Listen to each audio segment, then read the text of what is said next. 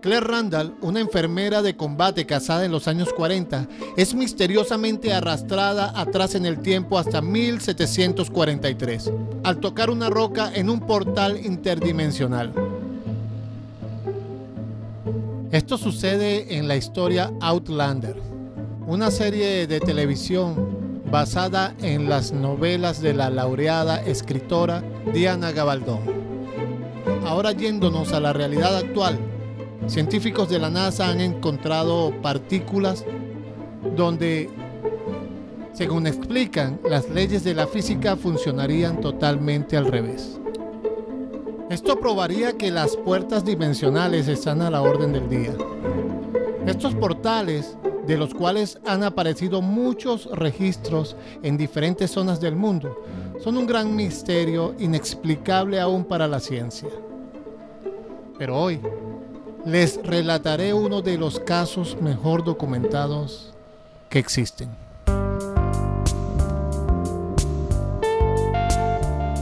Sean todos ustedes bienvenidos a Aquí y Allá, donde exploraremos e investigaremos temas asombrosos de nuestro mundo.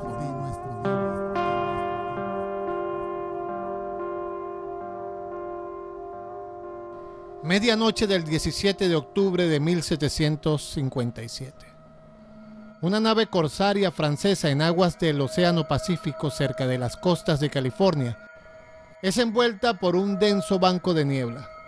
Durante 20 minutos navega a ciegas hasta que súbitamente el vigía hace sonar la campana frenéticamente.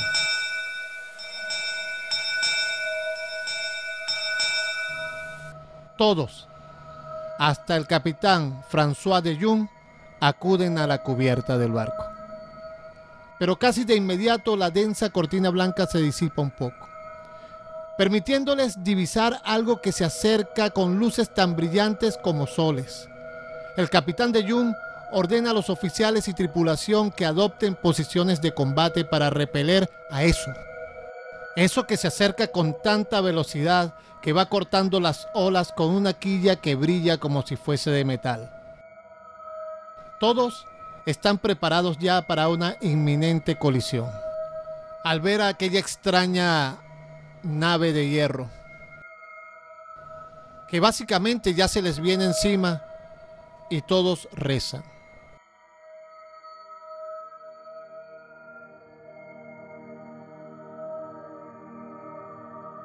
Pero tal como había aparecido, repentinamente desapareció aquel objeto junto al banco de niebla. Después de rociar agua bendita en la cubierta y de realizar una ceremonia religiosa, el capitán de Jung apuntó un informe completo de este hecho, que fue publicado en un volumen titulado los procedimientos de la estrategia naval del Nuevo Mundo, editado en Francia alrededor del año 1763. 17 de octubre de 1942. Diez meses después del ataque a Pearl Harbor, el destructor norteamericano USS Kennesaw patrulla las aguas más allá del puente Golden Gate en las costas de California. Justo a la medianoche del 17 de octubre, la nave de guerra queda envuelta en un espeso banco de niebla. Súbitamente, el intercomunicador cobra vida con la voz del vigía de primera clase Jack Cornelius, que se encontraba de guardia en la torre central, quien ordena dirigir todos los reflectores hacia babor. Allí, y gracias a un fugaz claro en la niebla, contempla algo totalmente absurdo. Un antiguo navío con pendones colgando de sus mástiles y armada de arcaicos cañones, les apunta. En la cubierta de aquel barco se veían hombres paralizados, alumbrados por la fuerte luz del reflector. Estos le miran con cara de estupor y aterrorizados. Aquel inconcebible encuentro no durará más de 30 segundos, ya que el piloto, alertado por Cornelius, realiza un brusco viraje para no embestir a la frágil embarcación. Casi de inmediato, la espesa bruma cubrió la ubicación, impidiendo localizar nuevamente la antigua nave de madera. Enterado de la incidencia, el capitán especuló que la embarcación podría tratarse de algún barco de un estudio de cine. Pero, ¿qué hacía tan lejos de la costa en la noche y precisamente en tiempos de guerra? ¿Un barco utilizado para una película de cine? Hoy en día la pregunta es, ¿qué vieron aquellos marinos del destructor norteamericano? El 17 de octubre de 1942, casi a la medianoche. Y por otra parte, ¿qué fue lo que vieron a su vez los asombrados tripulantes del navío francés aquella noche de un 17 de octubre de 1757? Hay que destacar que el curioso encuentro del destructor norteamericano fue reportado por el comandante Kennison con hora, fecha y posición exacta. También anexó una descripción de la antigua embarcación.